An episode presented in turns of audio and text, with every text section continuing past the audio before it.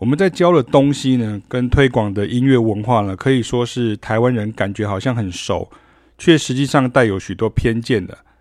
比如说，像第一个，像跟呃黑人有关的就很很多哈，尤其是跟非洲裔的美国人有关的。除了 NBA 的转播跟 Hip Hop 的穿着外啊，台湾人普遍对黑人文化没兴趣啊。然后，黑人文化的确不是三言两语可以讲清楚的。第二个就是跟拉丁美洲有关的，因为拉丁美洲也就是中南美洲啊，真的离我们最远了。不信你真的去拿个地球仪来转转看呢。中南美洲完全就是在地球上台湾的背面，而且几乎是在南半球。台湾人普遍以热带哈，就是 tropical 的这个印象来认知。第三个就是跟和声有关的，东方民族呢是旋律的民族，旋律最重要。节奏次之，好，那源自于西方的和声，更是最新的外来学问。加上古典音乐科班或从小学乐器唱歌时呢，几乎以训练唱奏出谱上的记载为主，但是却也少了用耳朵去分辨音乐最基本差异的能力。第四个就是跟逻辑有关的。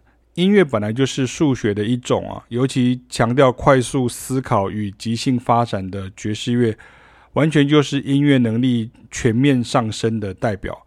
这也是为何国外的流行音乐学校或当代音乐学校一定要必修爵士乐的缘故。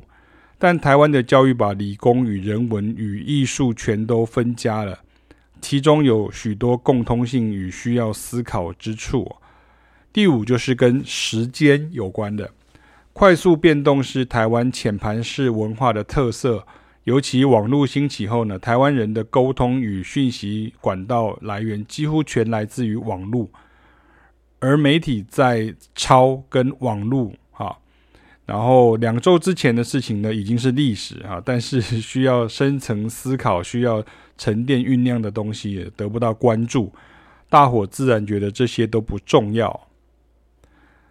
要做一件事情前呢，先问功力哈，先问成效，然后一群人成天吵过来闹过去啊，每个人都要别人听他的，或者是他相信的才对啊。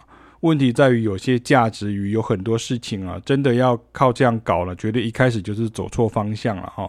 然后大家再继续修补了，继续兜圈了，最后大家都很忙的在做很多注定不会有成效的事情。就跟稍早跟一个朋友讲的比方啊，有的人的开车方法不会出事，那是运气。但是如果你知道他再来就会撞车，这时候我一点却也笑不出来，甚至幸灾乐祸，因为其实意外与伤害是可以避免的。